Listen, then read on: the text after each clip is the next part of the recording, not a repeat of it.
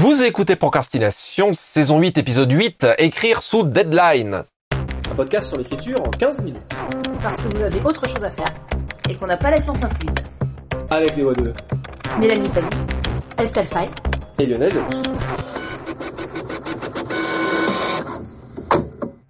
Deadline ou date limite. Douglas Adams disait qu'il aimait bien les deadlines. Il disait notamment qu'il aimait le son whoosh qui font quand il les dépasse. Vous avez reçu un contrat ou un engagement avec une date ferme pour rendre un manuscrit, un travail. Félicitations, ne faites pas comme Douglas Adams. La pression d'une deadline, la pression d'une date limite, d'une date butoir en bon français, peut parfois devenir importante, surtout quand elle est courte, surtout quand on n'a pas forcément l'habitude ou même si on a l'habitude d'ailleurs.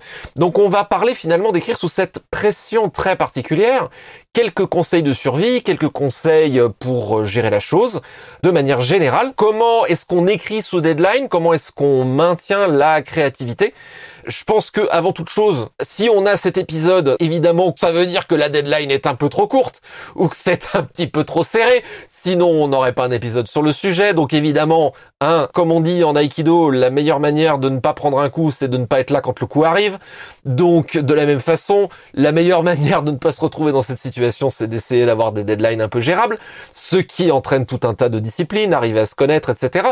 Et puis évidemment de connaître son rapport à elle je sais qu'avant, moi, au tout début, avoir une deadline un peu courte me rendait productif parce que ça m'évitait de craindre euh, ce que j'étais en train de faire et que ça me bottait les fesses et que ça me mettait au travail. Maintenant, des années plus tard, ça a un peu l'effet inverse. Donc, globalement, à vous de connaître votre rapport à la deadline et éviter de vous retrouver dans une situation où la deadline est trop courte. Mais la vie arrive, des fois on peut avoir des accidents, des fois on peut aussi avoir mal estimé les trucs. Donc, si on est dans une situation avec une deadline qui nous souffle un peu sur le coup, comment on fait et comment on survit moi, j'ai plus rencontré ça en fait en traduction. Les deadlines mode d'écriture pour moi sont plus sur des nouvelles. Donc la question n'est pas la même, puisque c'est la question du sprint par rapport au marathon. Moi, j'avais plutôt envie de mettre l'accent vraiment sur le fait de ne pas accepter une deadline, donc qu'on ne soit pas absolument sûr de tenir, qui est une erreur qu'on a tendance à faire au départ. Après, comme tu dis, ça peut arriver. Il y a vraiment une question de maintenir son endurance, en fait. Je m'aperçois avec le recul, c'est euh, c'est pas possible d'être à fond tout le temps. En tout cas, je ne pense pas. Tout dépend aussi du type de projet. C'est-à-dire si euh, tu écris un, roman de 200 pages ou une série comme, euh, on va dire, aller au hasard, Les Dieux Sauvages de Lionel Davoust. Euh. Je pense que la question de, l'endurance n'est pas tout à fait la même. Tu seras sans doute plus à même de parler de, parler de ça. Mais il y a vraiment une question d'apprendre à gérer son endurance, apprendre à gérer quelle place on peut accorder au reste de notre vie ou dans quelle mesure est-ce qu'il faut qu'on travaille à 100%. Il y a toute une discipline à acquérir à ce niveau-là. Et je peux pas tant en parler, moi, sur l'écriture de projets longs, donc je vais vous laisser développer. Alors, puisque tu, tu me tends la perche, euh, je la saisis. Un truc évidemment avec lequel je suis entièrement d'accord, c'est que tout ça est une question finalement de gérer sa concentration et de rester organisé. Donc on peut parler effectivement, je pense qu'on a plein de choses à dire sur la manière dont justement on se gère et dont on gère sa concentration et son organisation. Mais je pense qu'un truc qui déjà de base est important, c'est que effectivement la deadline, ça fait quand même un peu partie de la vie euh, quotidienne euh, de l'auteur ou autrice. Mais je pense qu'il est important de relever, surtout quand on fait des projets de long terme, que c'est pas le mode naturel de création en fait, à mon sens. Le mode naturel de création, c'est la divagation, c'est le jeu, c'est l'exploration, c'est tenter des trucs là où la deadline peut être éventuellement un, outil et une alliée, c'est que la divagation et le jeu peut devenir potentiellement éternel, notamment peut devenir une manière élaborée de procrastination. On a parlé de la procrastination euh, plusieurs fois. Donc la deadline et la date butoir finit par donner un peu un mode de structure et de concentration de l'énergie. En ce sens, elle est productive. Mais, évidemment, je te rejoins entièrement, on en a déjà aussi parlé sur l'épisode sur le burn-out, que ça n'est pas un mode qui est soutenable à long terme. C'est important déjà de le reconnaître. Donc on est dans un mode de travail concentré et délibéré où il s'agit donc d'organiser et quelque part de concentrer sa concentration. Ce qui est donc une contrainte qui peut être positive, mais donc il faut avoir conscience déjà que c'en est une et la gérer comme telle. Et euh, je pense que effectivement le premier truc c'est bah euh, quand euh, en 2020 j'écrivais le tome 4 des Dieux Sauvages, donc l'héritage de l'Empire. En plus je m'étais abîmé la main en début d'année, donc j'ai perdu à peu près deux mois de boulot. Il a fallu que je les rattrape, c'était les confinements, etc. Je me souviens que j'avais vraiment une vie limite monacale d'athlète. Alors c'était aidé par la par la circonstance, mais j'avais une journée extrêmement cadrée, extrêmement routinière pour pouvoir en fait me concentrer entièrement à l'écriture. J'ai fait des semaines de boulot à 70 heures.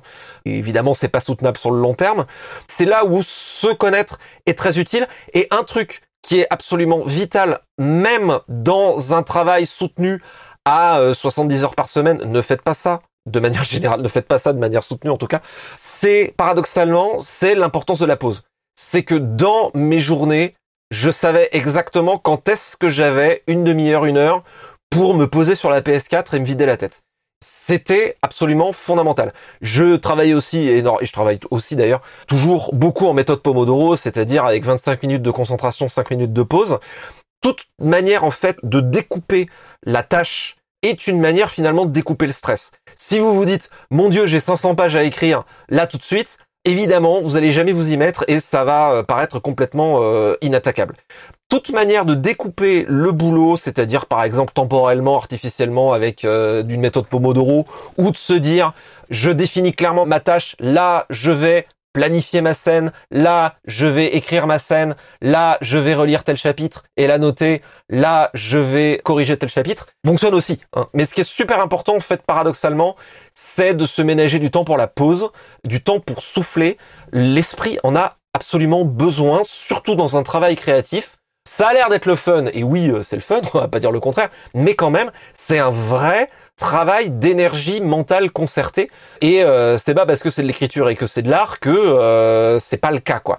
Et donc c'est super important dans les conseils de survie de savoir paradoxalement délimiter et, et définir des moments où on va souffler. En tout cas, premiers éléments pour moi. Alors tout à fait d'accord avec euh, tout ce qui vient d'être dit.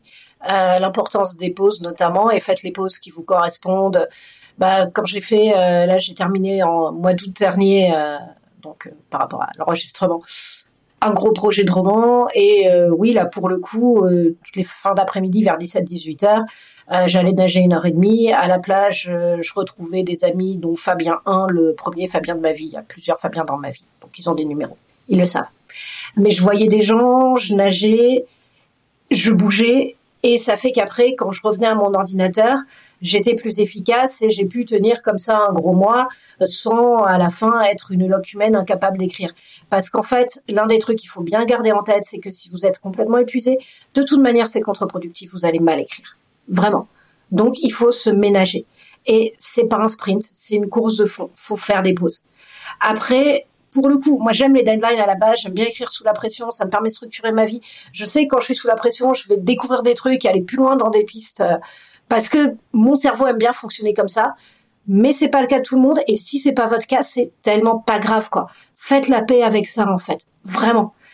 Et pour le coup, là je vais être un peu plus radical peut-être que ce qui vient d'être dit, mais vous n'êtes pas obligé d'écrire avec une deadline. C'est-à-dire si vous c'est pas votre truc, bah vous essayez une fois, vous voyez que ça vous bloque plus qu'autre chose. A fortiori si c'est pas votre métier euh, au sens euh, votre revenu financier principal d'écrire, mais dans ce cas-là, on s'en fout euh, vraiment quoi dans ce cas-là écrivez à votre rythme dans votre coin. Je veux dire il y a des auteurs qui ont fait un roman incroyable dans toute leur vie et maintenant on s'en souvient quoi. Et euh, et voilà on n'a pas forcément besoin de plus dans la vie en plus. Donc euh, avant tout que ça reste un truc cool pour vous quoi. Alors ce que je conseille beaucoup surtout au début quand vous vous connaissez pas trop que vous acceptez des deadlines mettez facile 15 jours 3 semaines de plus que ce que vous pensez tenir parce qu'il y aura de toute manière la vie, les imprévus, tout ça, il se passera toujours quelque chose. Donc vraiment, prenez de la marge, surtout au début, quand vous connaissez pas trop votre rythme de travail ou que vous pensez le connaître, mais en fait, je suis désolée, c'est vos premiers romans, donc non, vous le connaissez pas. Personne ne le connaît à ce moment-là. Bah, dans ce cas-là, vraiment, les grosses marges, ça vous sauve la vie.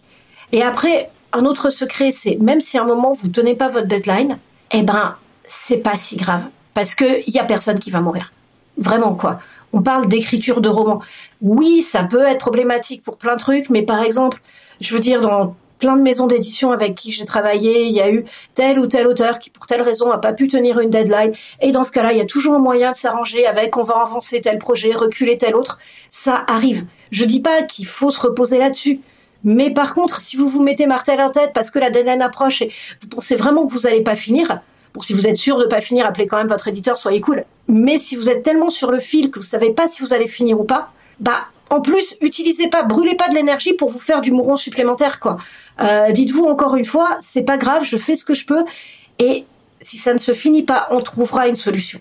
Parce qu'en plus, souvent, quand on s'inquiète de pas tenir la deadline et tout, bah, résultat, on brûle dix fois plus d'énergie pour moins de résultats, donc c'est complètement contre-productif.